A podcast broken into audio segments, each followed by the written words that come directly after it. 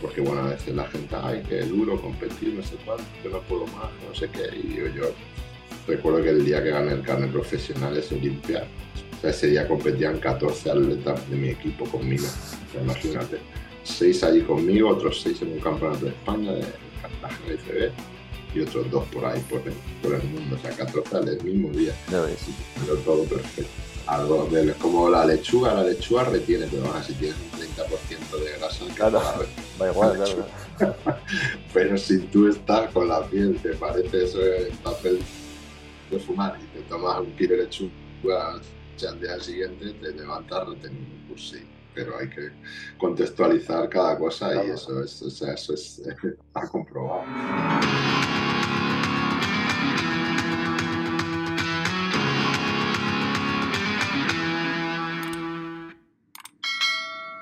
Muy buenas a todos, ¿cómo estáis? Y bienvenidos una vez más al canal.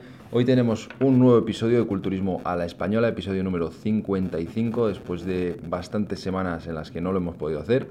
Pero bueno, al final hemos vuelto y tenemos a un invitado que tenía muchas ganas de traer.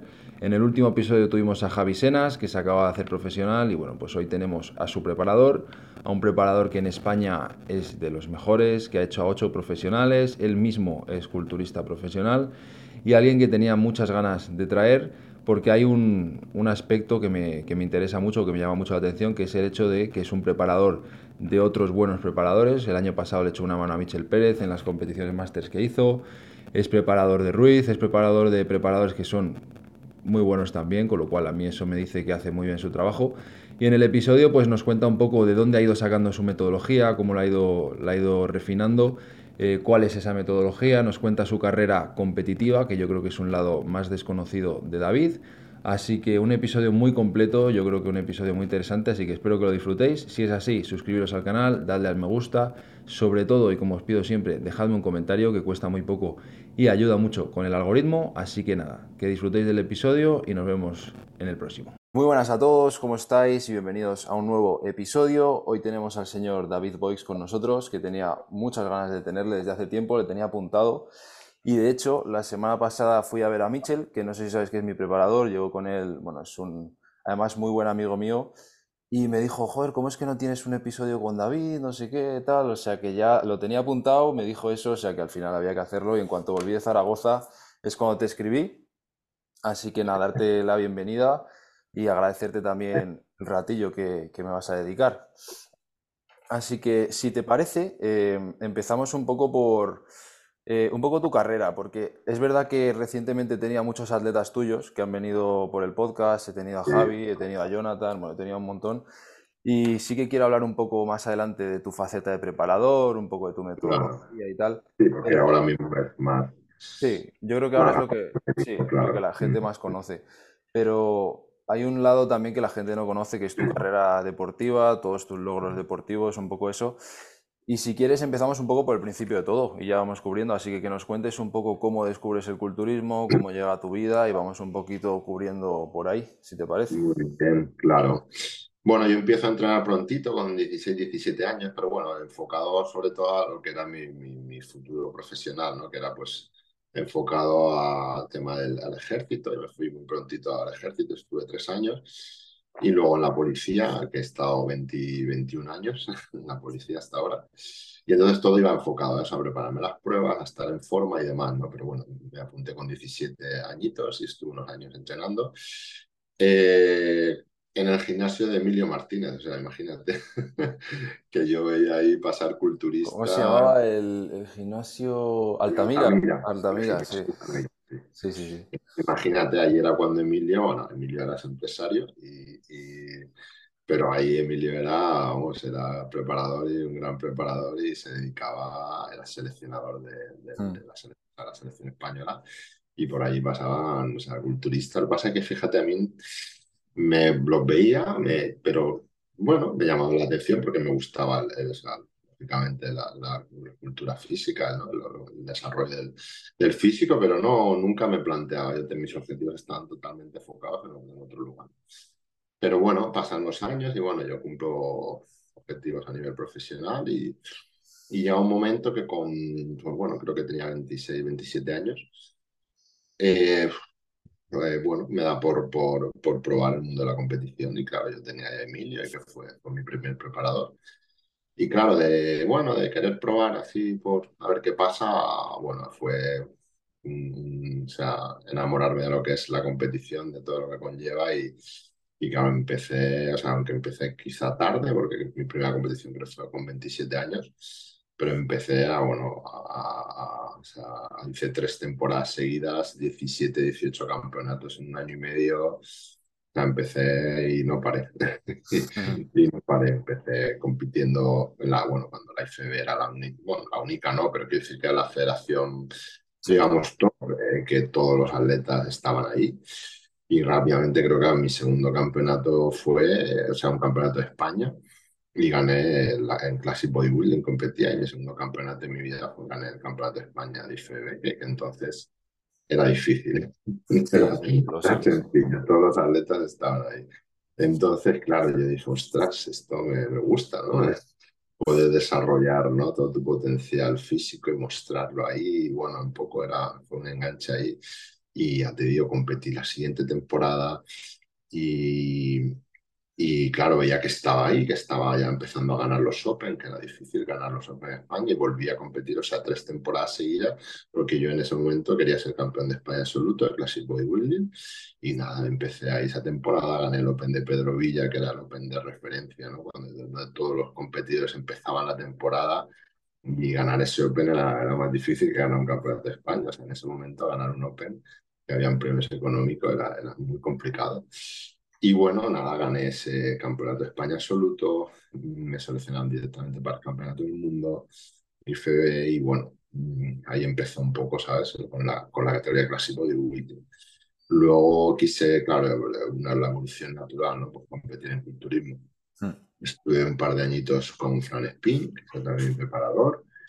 Y bueno, empecé con culturismo, no, pero bueno, no terminé, por lo que sea, no, no salí bien, no salí como había salido anteriormente, con la condición física, con más pesito y tal, pero no suficiente.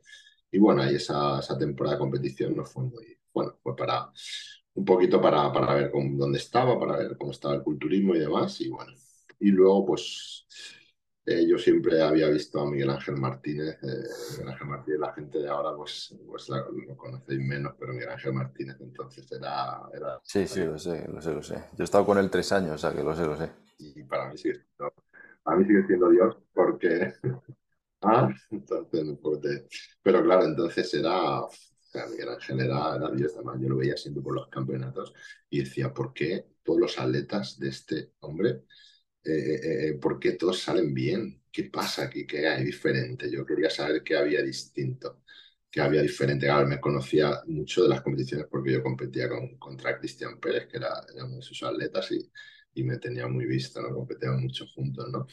Y yo fui a una charla suya y entonces comprendí el porqué, ¿no? Porque él, y luego más adelante cuando trabajé con él comprendí el porqué, porque él eh, trabajaba o sea, a nivel personal, o sea, la mejora de, de, lo que es la calidad de la persona, de tu crecimiento personal, lógicamente tú mejoras como persona, pues mejoras en todas las áreas de tu vida. Nosotros hemos decidido, eh, digamos, desarrollarnos o en, este, en el deporte, como podría ser en este deporte, como podría ser en cualquier otro, pero está claro que sí, que si eres mejor persona, si has, o sea, y mejoras en, ese aspecto, pues mejora todo, ¿no? Entonces me di cuenta que era ahí, sacaba el potencial máximo de cada atleta, fuera el que fuera, pero porque le hacía ser mejor persona y, vamos, y si tenía inseguridades o si tenía cualquier cosita ahí, ¿no? Pues él llegaba ya hasta al fondo de, del asunto y era, era la manera de, y lo comprendí.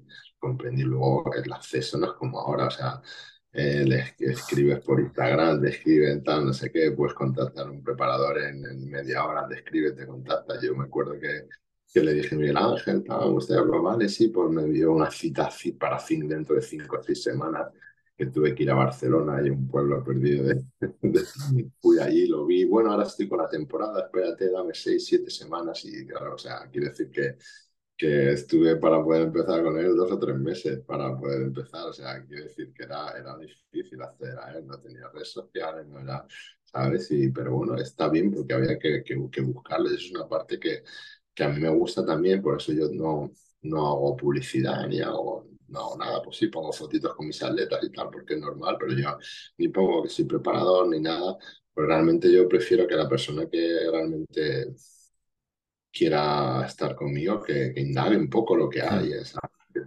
Porque tampoco, ¿sabes? Creo que ahora hay un exceso, ¿no? De, de bueno, de preparadores y demás, entonces pero bueno, también cada uno pues tiene que encontrar ahí dónde está, dónde está el suyo, ¿no? dónde está su, su, preparador, que, tenga afinidad, que tenga ciertas cosas, no, solo porque se publicite o haga una buena campaña de marketing, hay, muchas más cosas que, que creo que hay, que tener en cuenta. Y bueno, esa fue la, la etapa brutal con Miguel Ángel porque crecí a nivel personal es increíble, que es lo mejor que, que, que me ha pasado este deporte y conocerlo a él y poder, poder trabajar con él. Y luego, pues, pues los resultados vinieron acompañados de, de, de, esa mejora a nivel personal y enseguida, pues, o sea, volví a competir en culturismo con más peso que nunca, con 100 kilos, primer campeonato de la temporada del Open de Pedro Villa, famoso, era el campeonato inicial de temporada que yo lo había ganado en Classic Bodybuilding y mi sueño era ganarlo también en culturismo. Empezamos ahí, lo gané con cantidad de atletas espectaculares, brutal. Luego fuimos a otro Open, Open de Castellón también, súper fuerte. Fíjate, para que tú veas que fue fuerte ese campeonato. Bueno, Pablo y se estaba empezando, lógicamente. Ahora no, no podría ponerme a su lado, pero él quedó hasta fuera de la final. Quiere decir que eran Open que iban todos los culturistas. O sea, todos iban a los Open para... Era un poco la manera ahí de poder de ver dónde estaba, de medirte que luego ya te digo, era más, más difícil ganar un Open que, un campeonato de España. Mm. Y bueno, ahí ganó muchos campeonatos, la temporada muy bien y demás. Pero pasa una cosa, pasa que, que, bueno, que los físicos tienen unas limitaciones. Entonces, si tú quieres eh, ser culturista pesado, pues, pues si tu estructura está limitada, pues, pues llega un momento que, que no puedes ir a más. Yo no soy una persona que pueda pesar 120 kilos en competición por mi estructura. Por... Y entonces, eh, ahí entra el gran dilema que le pasa hoy día también a muchos, muchos atletas, que yo, ¿dónde, ¿hacia dónde voy? Yo no quiero, no quiero, no sé si voy a poder, pero tampoco sé si quiero eh, hacer todo lo que hay que hacer para llegar ahí. No tenía ganas, no, no, no era lesiones, salud, todo, era un sacrificio que no, entonces bueno, te quedas ahí un poco perdido y de repente aparece la categoría Classic Bodybuilding. Digo, ostras, digo, esta categoría está para mí. Estarán hecho para, para, bueno, para, para ese tipo de atletas como yo que, que se quedan ahí un poco, eh, que no saben hacia dónde tirar. Y, y, bueno, y Emilio, tenemos que agradecer todos que Emilio trae la NPC y trae todo, todo esto que ha traído a Europa. Y entonces, claro, fue verlo y decir, wow digo, vamos a, vamos a preparar esto, yo quiero, yo quiero competir en Classic Bodybuilding y, y sé que, que puedo conseguir el carne profesional ahí, o sea, lo tengo clarísimo. O sea, lo tenía total, clarísimo. Y entonces nada, preparo, preparo, preparamos esa temporada con Miguel Ángel. El primer campeonato fue en San Marino, eh, que pudimos optar para, para el tema del carne profesional. Yo tengo que hacer un sacrificio grande porque yo competía con 101, 102 kilos y tenía que salir con 96 con una masa muscular muy consolidada. Pero bueno, eso hizo que, que al final saliera con un físico pues, pues mejor de mi vida, mejor de mi vida. Entonces vamos allá a San Marino a competir y bueno, a Roberto Pizana creo que lo entrevistaste, ¿no? Sí. Y entonces, bueno, ahí es, es, fue, muy, fue muy bonito porque claro, competíamos los dos, yo lo preparaba ya hace un montón de años. Y nada, los dos competíamos en Classic Bodybuilding, en una categoría, yo en otra y había un carnet profesional, solo él al principio ni lo sabía, ¿no? Y un día antes del campeonato me dice, mister, dice, ¿qué hacemos? Dice, solo hay un carnet profesional, tal. Y yo, tú no te preocupes, Robert. Digo, tú lo vas a ganar mañana porque tú eres más joven, estás más, más inquieto, tienes ganas de ganarlo. Digo, yo como sé que lo vamos a conseguir los dos esta temporada, digo, no me importa. Digo, así que mañana tranquilo, que tú lo vas a ganar. Y, y bueno, él ganó su categoría, yo gané la mía y en el absoluto, eh, pues, pues ganó, me ganó el, el profesional. fue espectacular, imagínate un atleta tuyo a tu lado ahí, ¿sabes? Eh, consiguiendo el cambio por sueño, ¿sabes? Entonces, pues nada, fue, fue una experiencia, una experiencia muy bonita.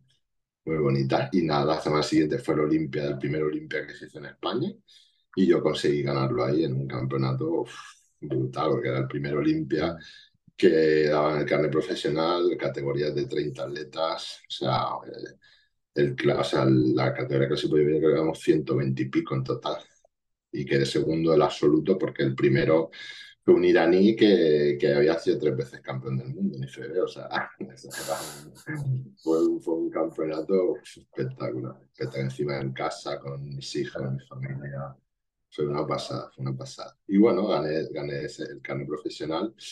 Ya, pues bueno, un poco pues con 38 años.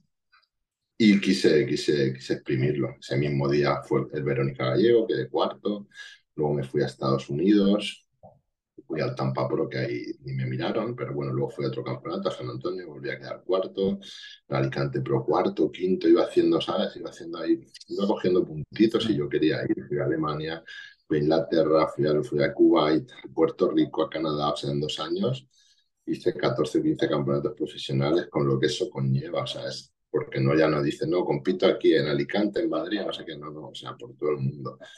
Y yo quería, quería conseguirlo, quería conseguirlo y por puntos ahí me quedé a las puertas, pero bueno, al final llegó un momento que después de esos dos años que yo ya empecé a no entrar en los top 5, había entrado siempre en los top 5 y dejé de entrar en los top 5 y bueno, vi unas fotos, analicé y vi que el físico pues se había venido abajo de ese desgaste. Entonces, pues, bueno, pues fui, fui realista con, con, lo que había ocurrido, lo había intentado, no puede ser y, y bueno, una vez terminas dices, madre mía lo que he hecho, o sea, qué locura, o sea, 14, 15 campeonatos por todo el mundo, o sea, me pasé viajando. O sea, 15, 16 días, imagínate lo que conlleva una competición irte a otro país, a Estados Unidos, no sé qué, hacer dos semanas, 11 vuelos, fue una auténtica locura que luego lo pienso y digo, madre mía, digo, uff, digo, se me fue la cabeza. Pero bueno, era, era mi sueño, quería conseguirlo y bueno, al final no, no pudo ser, pero bueno, no pasa nada. La experiencia fue, fue, fue espectacular y bueno, y también pues lo que, que conlleva toda esa experiencia que te sirve para, para luego poder gestionar mejor pues, pues la carrera de, tus atletas, ¿no? Y un poco, ahí finaliza un poco mi, mi, etapa como competidor ya es hora de, hay que saber cuándo, cuando toca retirarse, que no quiere decir que a lo mejor haga algún campeonato profesional máster o alguna cosita así, pero ya de manera diferente. Con una sí, ahí, ahí vamos, ahí vamos también.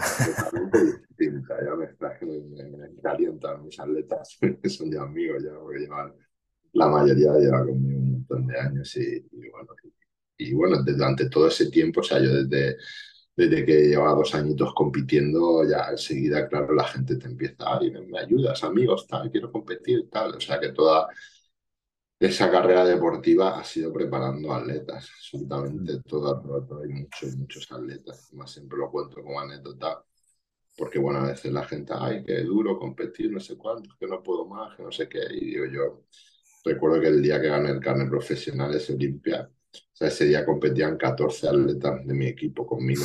imagínate. Seis allí conmigo, otros seis en un campeonato de España, de, en Cartagena IFB, y otros dos por ahí, por, por el mundo. O sea, 14 el mismo día. Ya salió todo perfecto. Salió todo perfecto porque también cuando llevas ese control de cada atleta, que has hecho pruebas previas, luego también eh, fueron muy, muy respetuosos a la hora de comprender que yo también competía ninguno dejó de ser atendido, todo salió muy bien, luego vienen los del equipo a ayudarte a tintar, no sé qué, o sea, ahí se ve realmente que has creado un equipo, ¿sabes? Algo bonito, porque va más allá de, De, lo que es preparar atletas, al final. Se generan unos vínculos muy fuertes y, y, y las personas que, que tienen cierta afinidad contigo y que que tienen tu forma de ver este deporte y la vida, al final se quedan, o se marchan, cogen su camino, pero al final es que ibas creando y tratando de, de, inculcar unos valores, unas cosas que, que, creo que son muy importantes en este deporte, que bueno, sabemos que su, su parte hay un poco cura, de la cual a veces friccionaba ahí bastante. Pero bueno, si tú tienes la capacidad de, de aislarte de esa parte mala y, y, en lugar de apartarte, pues poder transmitir a, a, las personas de, de, tu entorno y tu equipo, pues podemos mejorarlo entre todos, esa parte que, que, bueno, es menos, menos bonita de este sí. Sí, totalmente, totalmente. A ver, de, de lo que me has contado me surgen un montón de, un montón de cosas, pero te voy a preguntar una que es un poco de lo primero que has dicho, de cuando empiezas a competir y ves que te empieza a gustar y tal. Es una pregunta que suelo hacer porque me lo pregunto mucho con la gente que empieza a competir y ahí es cuando se da cuenta de que quiere seguir o tal. O sea, realmente eh, te empezó a gustar o te empezaste a meter mucho en el mundillo porque te fue bien ya desde un principio en competición o porque te gustaba el estilo de vida culturista, te gustaba eh, los entrenamientos, etcétera? ¿Por qué crees que te enganchó tanto?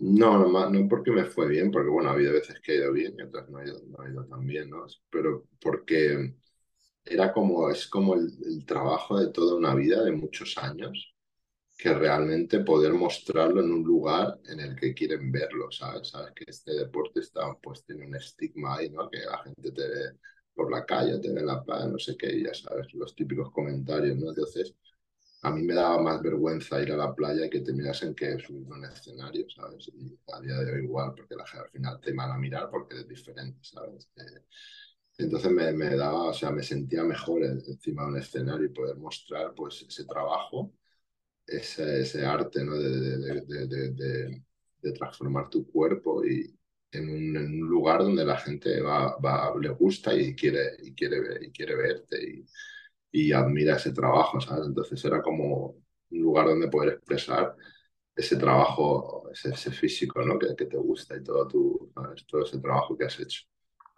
Es Sí. trabajo. sí.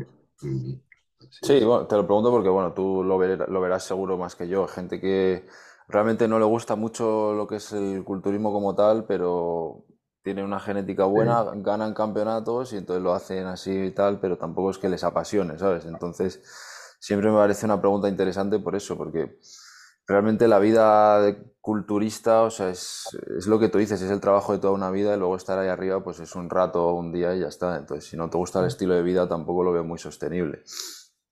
Pero Hay bueno, de todo, hay todo tipo de atletas, hay los que, bueno, les gusta más, los que les gusta menos, los que les gusta la vida culturista pero no competir, otros les hmm, gusta mucho competir, la verdad es que hay, hay hay de todo. Sí.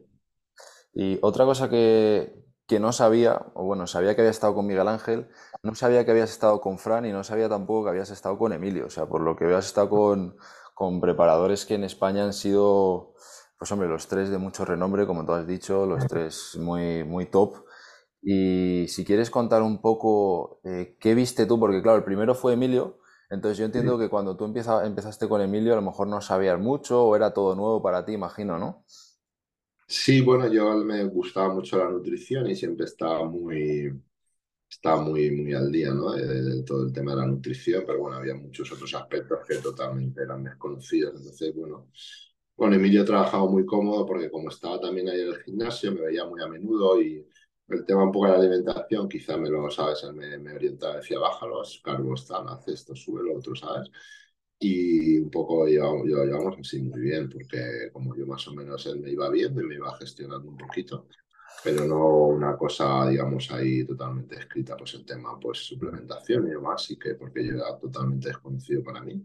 Claro. Y luego, pues las puestas a punto, el tema de posar, Emilio es una persona mm, que sabe mucho de esto, o sea, eh, tiene un instinto, ¿no? Ya toda la vida en esto, entonces te, te, te veía, sabía lo que necesitabas, te veía y, y sabía perfectamente lo que te hacía falta y lo que tenías que hacer, entonces eh, en ese aspecto tenía un, un, un sentido, un sexto sentido para, para, para, para el tema de, del culturismo. Entonces Sí. era, era un gran preparador por, por, por, eso. Era menos metódico a la hora, pero bueno, porque la, también tus, sus atletas y él sabía que, que, el, que, el, que, el, atleta que tenía pues sabía gestionarse un poquito la nutrición y te iba dando las orientaciones y, Hmm. y funcionaba todo súper bien, funcionaba todo muy bien.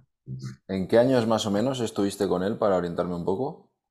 Pues desde el año que yo empecé a competir, 2008 hasta 2000, 2010 o por 2011, unos tres años.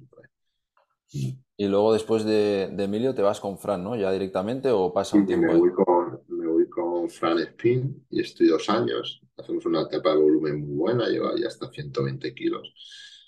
Bueno, más o menos. Bien, pero luego, bueno, por lo que sea, pues salgo con 92 kilos, pero no, salgo bien, no salgo por lo que sea. No, bueno, no salieron bien las cosas y que muy bien, ¿no? Toda la etapa volumen, pero a veces, a veces no salen bien las cosas. Mm. Y salí con 92 kilos y no en una condición como yo salía en Classic Bodybuilding. Entonces, bueno, pues lógicamente no, no salí con mucho peso, más peso del que por eso yo salía con 88, salí con 4 kilos más y no en buena condición, entonces no, no salió bien, y ya está, no pasa nada. A veces ocurre, ¿sabes? Mm. Y ya entonces después es cuando ya me voy con Miguel Ángel en 2013 y 2013-2014 y estamos pues es un añito y medio antes de trabajando, antes de la primera competición de, de culturismo, o sea, de 2015. Ya con Miguel Ángel estoy por lo menos pues, seis años o por ahí, los cuales todos los meses, durante esos cinco años, todos los meses yo iba desde Alicante a Barcelona, eso era un día un día especial. yo me levantaba a las 5 de la mañana para coger el tren a las 6, llegar allí, coger otro tren, no sé qué, andando ahí. Él tiraba 7 horas, 8 para llegar, estar un par de horitas o tres con él y volver y llegar a las 12 de la noche a casa y tan feliz. ¿sabes? Lo digo porque, bueno, ahora parece que está todo ahí, ¿no? Todo fotitos, no sé qué, todo cómodo ahí. Tengo que ir a verte a... Uf, estoy a media hora de mi preparador y me da pereza. Joder. Sí, sí, sí, eso lo veo también, lo veo también. ¿Y qué, diferencias tú notabas entre, si quieres primero entre Fran y, Emilio, qué diferencias veías a la hora de, bueno, en general, metodología, nutrición, un poquito, qué, qué diferencias notabas? Bueno, al final está todo un poco más o menos ahí, ¿eh? No hay grandes diferencias, es la manera de cómo, de cómo lo enfoques o que, o que sepas captar lo que le hace falta al atleta en ese momento, ¿no? Ya te digo, con, con Emilio era menos metódico, pero porque como yo me gestionaba bien la alimentación y tal, entonces era más cómodo para los dos. David, pues bájate esto un poco, súbete los carros, venga, la carga, pues ahora tal. ¿Sabes? Entonces era un poco, con Fran sí que lo llevaba todo muy, mucho más, todo escrito, todo hecho muy al detalle, todo bien, bien, todo bien. Más, pero claro, también a lo mejor, pues si llevas un volumen más alto de atletas, pues tiene, no puedes utilizar ese otro sistema que es más pues, de confianza, de que hace mucho a la persona, que lleva a su gimnasio. Emilio para mí es como el padre del culturismo que yo lo llamo siempre y lo quiero un montón y bueno, era diferente. Con Fran pues era más, más metódico, tampoco era el, plan de ahora, ahora Fran pues está a un, a escalón superior, ¿no? En a nivel nacional, internacional y bueno, diferente es diferente, pero bueno, ella trabajaba de manera muy, con una metodología muy estricta y tal, pero bueno, por lo que sea, pues no, conmigo no, no, salió bien. no, hay, más a veces. Sí, bueno, a ver, también es cierto que en esos años Fran todavía no era, es lo que tú dices, no era el Fran que de hoy en día, a lo mejor no, o sea, Fran realmente ha empezado a, a ser un preparador de renombre internacional y nacional, a lo mejor en los últimos seis años, siete años, pero en esos años 2013 o había, preparado muchos atletas y tal, yo, sí, pero ya no, no, no al nivel que ahora. Claro, claro. Sí, el despegó luego más tarde. Mm. Sí. ¿Y luego el cambio a Miguel Ángel lo notaste mucho o era más de lo mismo? Mm, sí, yo me lo noté mucho, sí, era muy diferente, muy diferente, no sé. Era como todo súper estricto, súper medido, súper... Wow, pero, pero es que a mí me encanta eso. Yo prefiero hablar porque ves que, que, es, que resulta, que es, que es eficiente, ¿no? Eso a veces no, no puedes tomarte ni una Coca-Cola cero en no sé cuántos meses, pero es que, es que, es que al final es que es que se nota, es que todo se nota, yo lo siento, ¿no? Yo no lo hago con casi ningún atleta porque sé que es muy duro, ¿no? Eh, no puedes tomarte ni... Pero realmente, realmente funciona y te das cuenta cuando, cuando el atleta y cuando atletas que están a un extremo, eh, cada por dice, ¿realmente eso se nota no se nota? Y digo, yo es que lo he comprobado, porque yo he tenido atletas que ya los conozco muy bien y los he visto y le he dicho, digo, digo, falla algo, digo, no sé, la piel falla algo, digo, ¿qué estás haciendo? Dice, no, no, no, yo todo, digo, algo. Dice, no, bueno, es que me tomo 8 o 9 cafés al día y le pongo 6 o 7 sacarinas. Y digo, vamos a quitarlo. Es quitarlo, verlo a los 3 días y estar la piel perfecta. O sea, fíjate que parece absurdo, pero ¿me entiendes? O con otro atleta. Ejemplos reales, digo, claro, ya cuando lo conoces, digo, digo, hay algo que no es, algo falla, digo, no sé qué es. No sé, viene a entrenar, entrena conmigo y tal, y lo veo comiéndose el post-entreno. Y digo, un bizcocho esto, ha sido la verdad un bocado. Digo, esto está muy bueno. Digo, ¿qué lleva? Pues nada, pues le he hecho sacarina, le he hecho no sé cuánto, le he hecho la... lo que tú me mandas, lo único que, ¿sabes? Pero que le salía que, que, yo con la avena y tal, le salió un pastel que parecía eso de repostería. Digo, digo, digo, lo siento, pero si todo va bien, va bien, te lo puedes permitir, pero y es quitarlo, hacerlo, ¿sabes? Y que, y que la piel, la piel, sobre eso cuando estás en un punto extremo, lógicamente estás en volumen, estás a dos meses de competir y no, no afecta, pero hay esos detalles de verdad que, que no te puedes imaginar a veces. Sí, sí, sí. Cuando hablamos de un extremo, ¿sabes? Eh, punto de piel brutal, que, que, que, que, por eso Miguel Ángel eh, lo sacaba así, porque, porque era, ¿sabes? Súper estricto, que no es necesario, bueno, a veces no, a veces sí.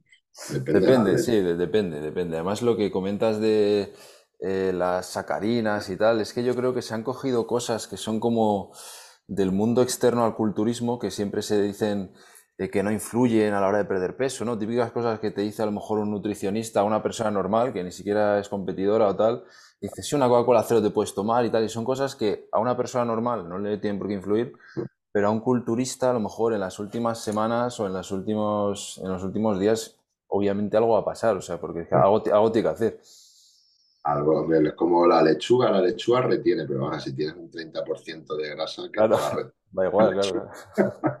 pero si tú estás con la piel que parece eso el papel de fumar y te tomas un kilo de lechuga al día siguiente, te levantas retenido, pues sí, pero hay que contextualizar cada cosa y eso es, o sea, eso es, está comprobado. Pero claro, con, con, con porcentaje de grasa de no se da igual que te ¿sabes? La lechuga con bocadillo de chorizo. y con, con, Miguel Ángel, más allá de, de, eso, que eso yo lo he comprobado, es muy, muy, muy, muy estricto con todos esos temas, pero has comentado antes el, el lado más psicológico, el lado más así, no sé, misterioso así que tiene Miguel Ángel, que es lo que dice toda la gente que ha estado con él. Si quieres indagar un poquito en eso, contarle a la gente que no lo conozca un poco.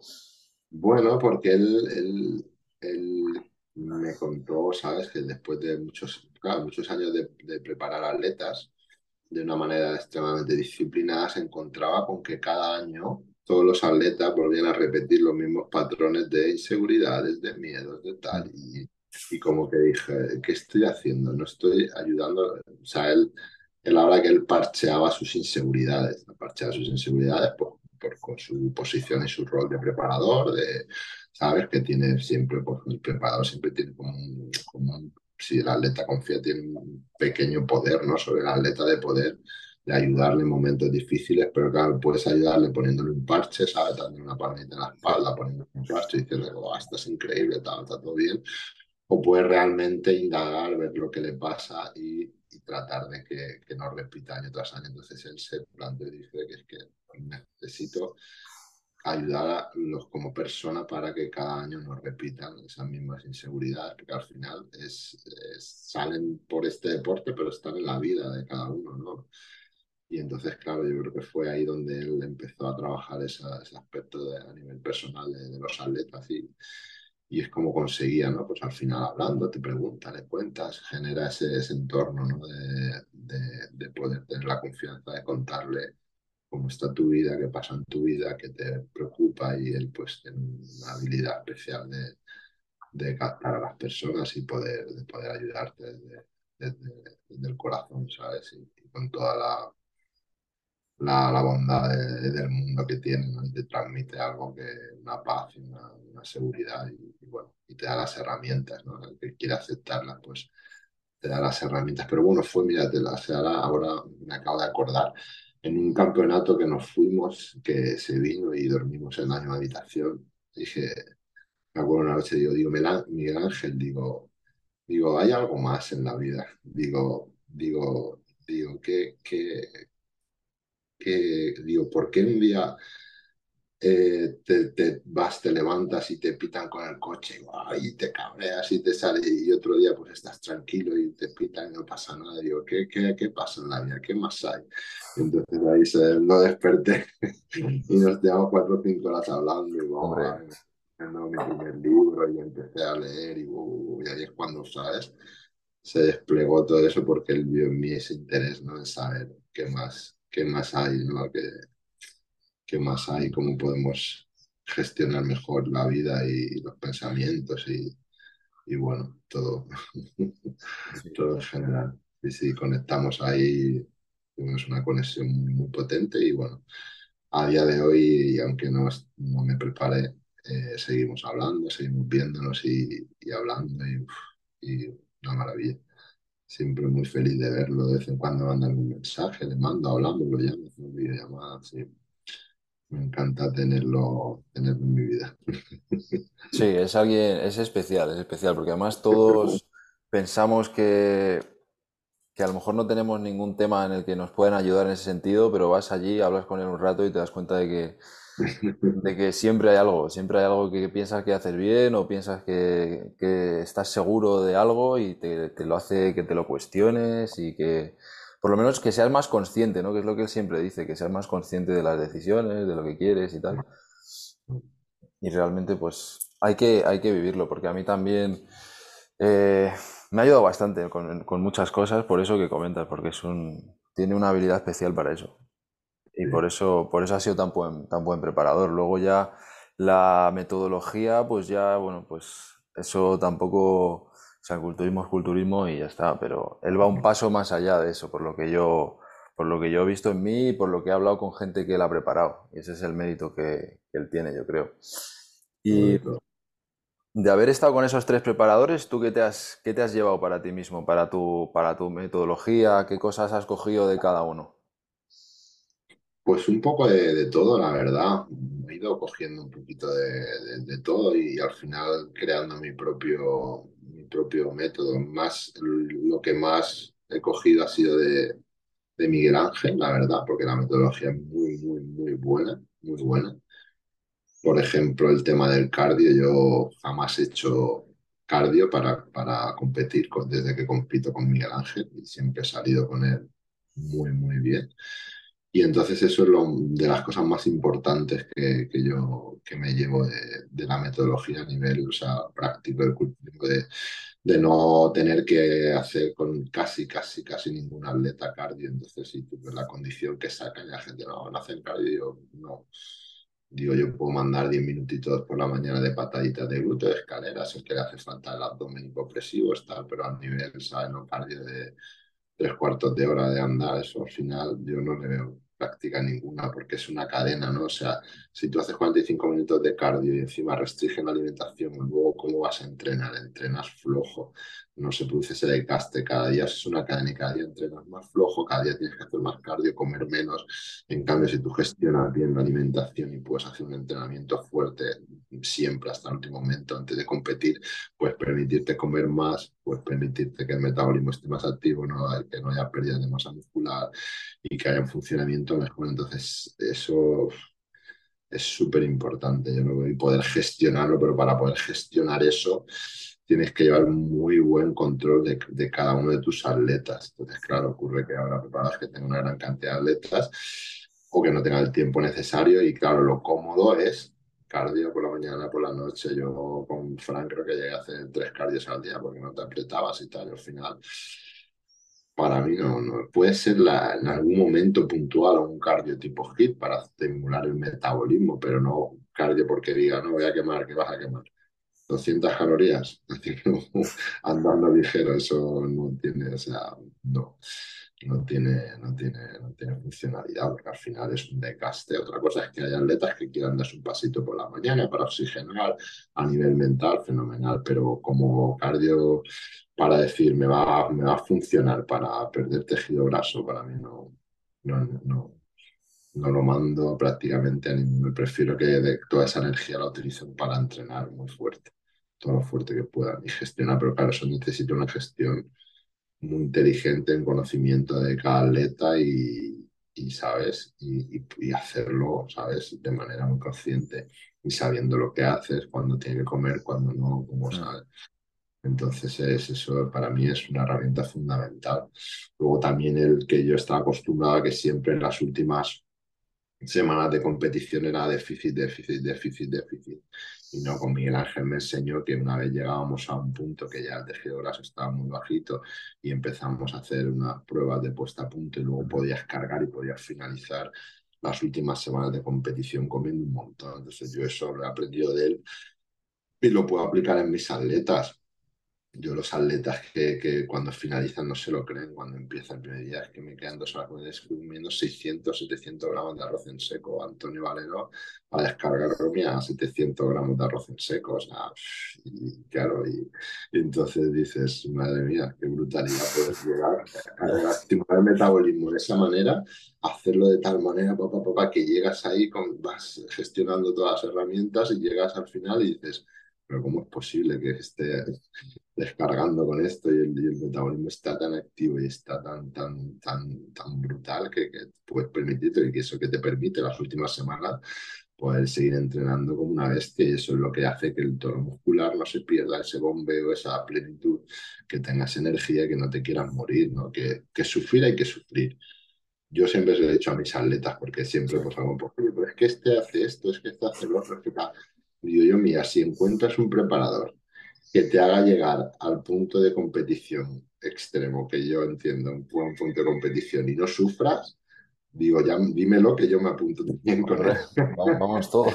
Nos vamos todos. yo lo siento, pero yo no sé hacerlo de otra manera. Yo hay, que, hay un momento que hay que pasar hambre, hay que sufrir para que el metabolismo sea activo y para, para conseguir llegar a, a, perder todo el tejido graso.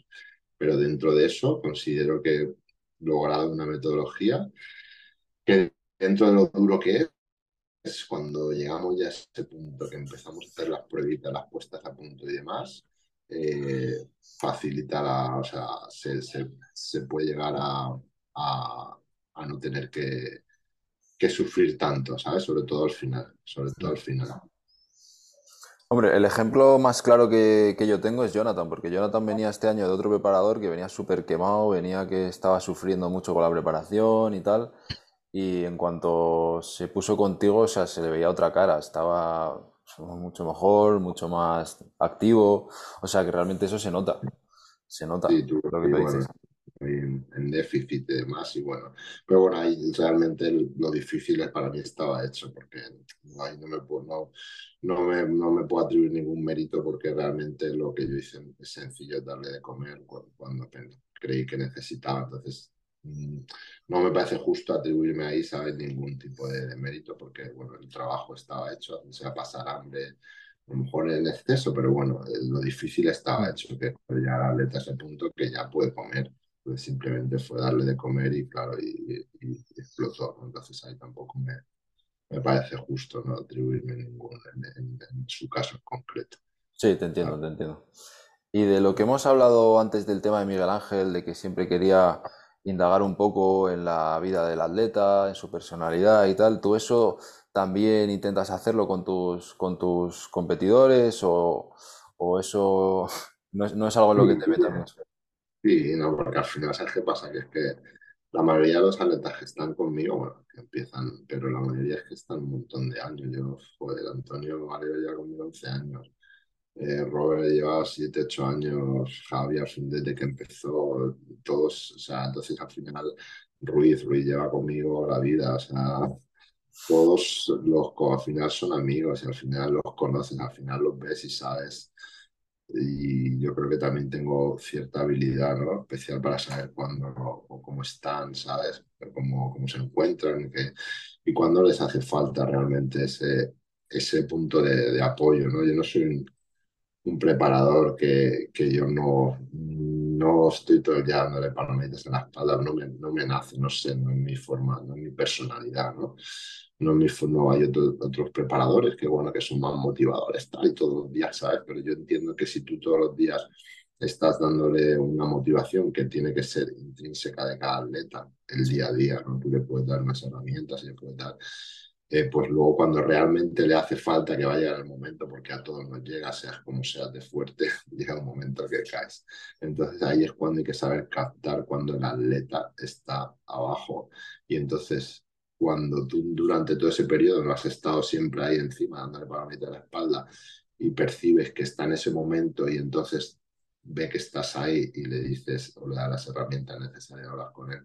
Entonces es como, wow, subidón, ¿sabes? Que realmente de, de energía y motivación que realmente se dan, si se dan en el momento preciso, pues tiene mucha más validez, ¿no? Que si día a día, no, no, no, se puede estar día a día. O sea, un preparador no tiene que ser un psicólogo que está día a día, ¿no? Tiene que darte herramientas, tiene que darte herramientas para que tu motivación intrínseca. Te hagas comprender por qué haces esto, realmente quieres hacer esto, esto es tu sueño, realmente lo has decidido tú, ese tipo de, ¿sabes? Sobre todo eso, que lo has decidido tú, que nadie te está obligando a pasar hambre, a hacer todo lo que haces. Claro, entonces eh, hay que saber, yo creo que hay que saber captar el momento de cuando ahora le hace falta. Y entonces estás ahí, apareces y wow, es como, ¿sabes? A mí me dicen mucho mis atletas, dice, ostras, mister, para que tú me digas que me ves bien. Y digo, es que si no estás bien, no te lo voy a decir, no te lo puedo decir, que no me nace, no me sale. Sí, me lo dijo Javi en el episodio, en el episodio que hice con Javi, me lo dijo que no, que aunque vaya mejor que nunca, no, no, no lo dices, que, que, está bien, joder, así, bueno, está bien cuando toca, toca. Pero si no, Bueno, y el tema de decidir dedicarte mm, a tiempo completo al final a, ser preparador, eh, ¿cómo te surgió? ¿Cómo se te ocurrió? ¿Simplemente es algo que pasó porque veías que te venía mucha gente y tal? ¿O fue algo que decidiste porque te gustaba?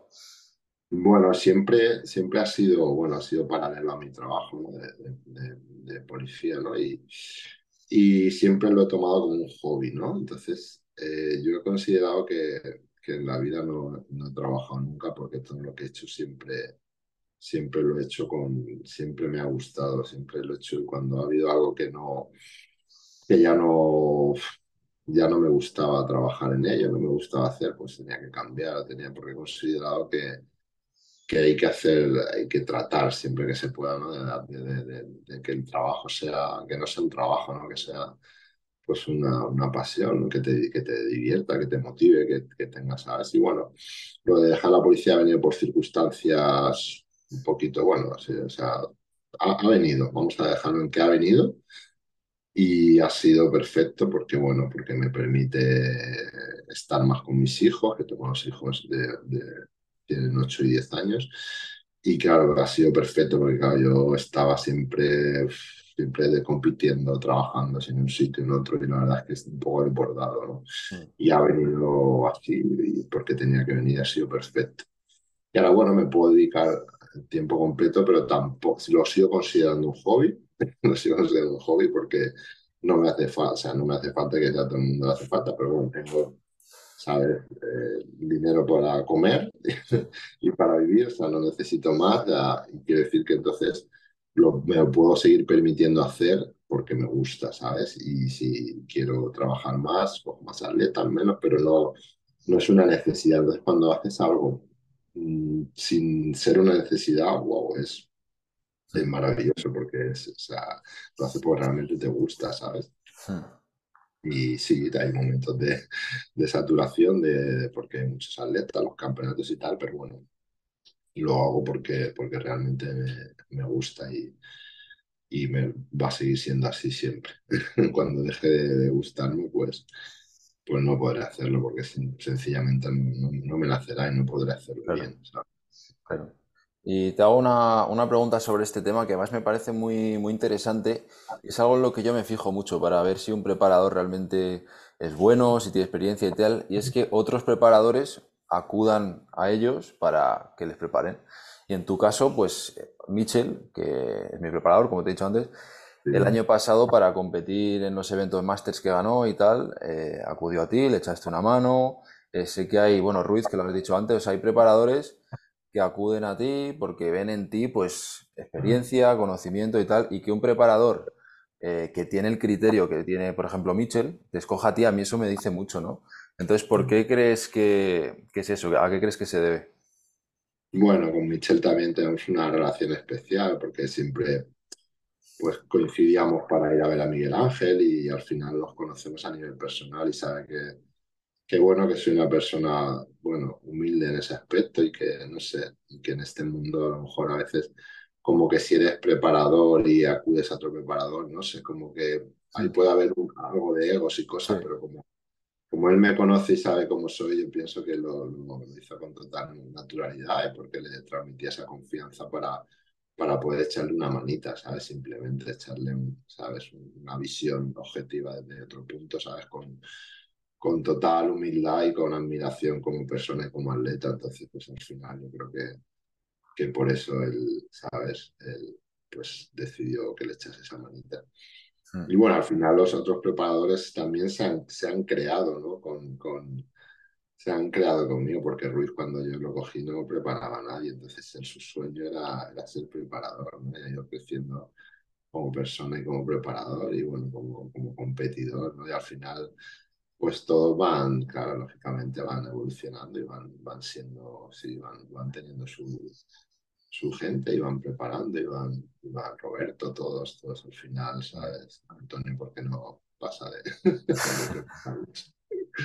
y, pero al final casi todos, todos los atletas que, que vas cogiendo van, lógicamente van siguiendo el camino y van teniendo sus atletas y preparando muy bien y van siendo, van siendo muy buenos preparadores. Ruiz es, es, tiene un corazón de oro y, y, le va muy bien por eso, porque, porque es muy buena persona y todo cuenta, ¿sabes? Todo cuenta en, esto.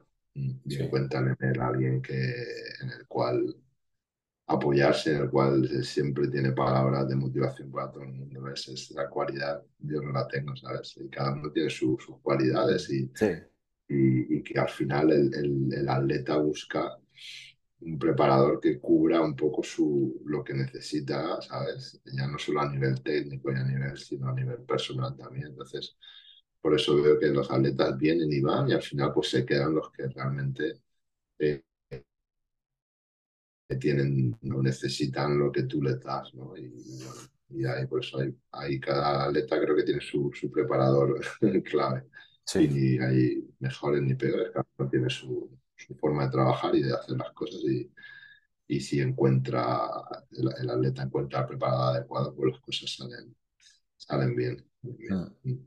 ¿Y alguna vez como preparador te has marcado objetivos a cumplir? Porque antes, como cuando estábamos hablando de tu carrera como competidor, has dicho que era objetivo ganar el Pedro Villa. Luego, cuando viste que crearon la categoría de Classic Physique, era hacerte profesional en Classic Physique. ¿Como preparador has tenido o te has marcado objetivos de ese tipo? ¿O un poquito ver lo que venga según la gente que te vaya viniendo? Bueno, me los marcan ellos. Yo, yo siempre quiero saber cuáles son sus, sueños, ¿no? Yo quiero quiero saber qué, cuáles son sus sueños y, los marcan ellos. Yo, yo les acompaño en ello y trato de, de, aportar todo lo que puedo, toda esa energía para que lo consigan, aparte de la, de la parte técnica, aportarles todo lo, necesario para, para que eso pueda conseguirse. Y han sido muchos atletas que, que, que, te plantean un sueño. Yo, ¿Tú qué, qué quieres? ¿Qué, qué, cuál es tu sueño? ¿Cuál es tu sueño? Pues ser campeón de España, ser campeón de Europa, ser profesional, siempre les pregunto eso. Entonces, pues hay algunos objetivos muy ambiciosos, pero bueno, eh, yo soy muy honesto siempre con, con, con, la respuesta, muy honesto, con delicadeza, pero soy muy honesto y bueno, hay cosas que creo que pueden ser, otras que no, pero si ellos creen en ello, la mayoría de las veces, a no ser que esté fuera de, porque hay veces que... Sí, eso te, eso te iba a preguntar, si te viene el, típico jovenzuelo que, que, que, igual lleva entrenando tres o cuatro meses y te dice yo quiero ser IF Pro y tal. Pues eso es complicado gestionarlo. Bueno, no, no hay, sabes que la juventud ahora y, tengo algún caso y tal, pero bueno, yo, yo lo sé gestionar muy bien y bueno, o simplemente yo, mira, yo no te puedo ayudar y tal, ¿sabes? Entonces, pues cuando hay que, que están fuera de, están fuera de, de Sí. Las redes sociales hacen bien y hacen mal también, ¿no? Ahí, bueno, no saben todo lo que hay detrás, ¿no? Muchas veces de, de poder llegar a, sí. A esos objetivos, pero sí, siempre me, me, cuentan un poco sus sueños, sus objetivos y bueno, lo vamos, vamos intentando conseguirlo, vamos intentando conseguirlo. La verdad es que, hasta ahora ha ido muy bien, porque bueno, hasta ahora llevamos ya ocho atletas del equipo que se han hecho profesionales en IFB, que, que la verdad es que pues, está muy bien, y ya te digo campeones de España, de Europa, o sea, que son ya 12 o 13 años preparando atletas, ya ha habido cientos y cientos, no te imaginas los campeonatos que, que me he comido los, las veces que he tintado atletas, o sea, porque yo sigo tintando mis atletas siempre que estoy ahí y que no han contratado el, ¿sabes? el este y yo estoy ahí siempre, siempre las trincheras ahí intentando que... Hombre, como tiene que ser. que bueno, no todos lo hacen. Lo sé, lo sé, lo sé. Lo sé. Y venga, una de las últimas preguntas que tengo es, volviendo un poco al tema de competidor, como sabes, este año se ha, bueno, se va a hacer otra vez el Olympia Master en agosto, se están haciendo cada vez más campeonatos Master, como hemos hablado de Michel el año pasado, que hizo varios y tal. ¿No te llama la atención eh, competir en Master profesional o es algo que has pensado o cómo lo ves? Pues hasta ahora no me llamaba la atención y me sigue sin llamar la atención a nivel con la motivación de competir. Lo que pasa que, que en Rumanía en noviembre hay un campeonato que, bueno, que lleva a Antonio Valero, a profesional, a Roberto Pizana, a Néstor Martínez. Ruiz también quiere ir a ver si consigue el carnet profesional máster. Tengo otro atleta más. Tengo ahí y aparte, o sea, tengo mm, de mis mejores amigos y atletas que van a competir. Entonces dije, pues, oye, como yo estoy siempre en forma, sin, sin el objetivo de, de, lo que es la competición como era antes, eh, pues a lo mejor me pongo ahí 10 semanitas antes y me, y pero por el prepararme con ellos, ¿sabes? Porque bueno, bueno, pero luego te empiezas a preparar y ya te metes algo en la cabeza y ya te pones un objetivo. Pero ya con otra, con otra mentalidad, con otra diferente, de, digamos, de disfrutar del proceso. Todo lo que la mayoría de gente no disfruta del proceso, yo lo que quiero es disfrutar del hacerlo al revés. De antes era el resultado, ¿no? Quizá era lo que más siempre intentaba disfrutar del proceso, pero ahora quiero que sea porque yo con con Antonio Valero, él competía, yo competía en culturismo y empezaba en clase bodybuilding, nos preparábamos juntos todo el día, vamos, entrenábamos juntos, con Roberto también preparé, ¿sabes? Con Néstor también, que ganó el campeonato de Europa conmigo, luego competimos en profesionales juntos, o sea, me prepara, o sea, y quiero decir, volver a, a vivir eso de prepararme con mis atletas, ¿sabes? Me, motiva, me motiva, ¿sabes? Eso esa es mi motivación. Entonces, oye, que luego surge y imagínate, imagínate que, que, vas y ganas, ¿qué pasa después? Bueno, pues, habría que ir a los Master ese. Hombre, te vuelves a enganchar, pero seguro, seguro. Pero sabes que, como, ¿sabes? Yo no, aunque haya dejado la competición, eh, me mantengo en forma porque al final no sé comer mal. Eh, casi todos los días viene alguno de mis atletas a entrenar, o sea, no entreno, me toca entrenar duro siempre por narices. Entonces te, mantienes en forma y no, o sea, no sería wow, ¿no? Me he dejado de entrenar, de competir dos años, algo. Y tengo, es, sería relativamente sencillo. Entonces, pues bueno, puede ser que. Bueno, pues estaremos pendientes. La verdad que estaría, estaría bien, por lo menos. Imagínate el año que viene en el Olympia Master, tú y Mitchell ahí los dos en Classic. Sí, joder, estaría genial. Estaría, guapo, Bueno, pues eh, en principio no tengo ninguna preguntilla más. Si quieres algún mensaje final que quieras mandar o alguna cosa que quieras decir a la gente que los, que los esté escuchando.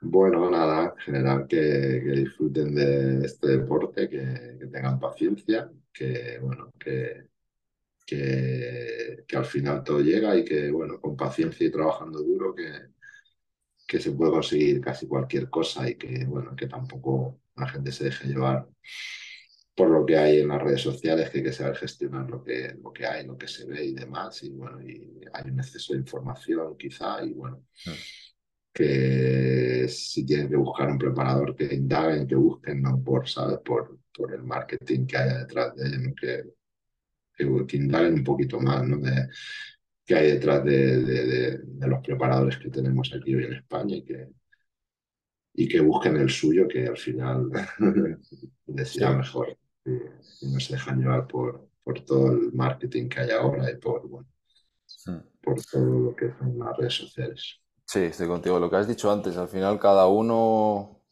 va a encontrar un preparador con el que funcionen las cosas, con el que se lleve bien y con el que vaya bien. O sea que hay que, hay que indagar y hay que conocer también. Y algo en lo que yo me fijo, que es lo que te comentaba antes, si un preparador lleva a varios preparadores, pues será por algo. Será por Sí, algo. Así que nada, muchísimas gracias por el rato, que al final ha sido una hora redonda por lo que veo. Y, sí. y nada, ya te diré cuando lo saque y todo eso, ¿vale? Perfecto. Venga, un Muy abrazo. bien, David, que vaya bien. Hasta luego. Chao.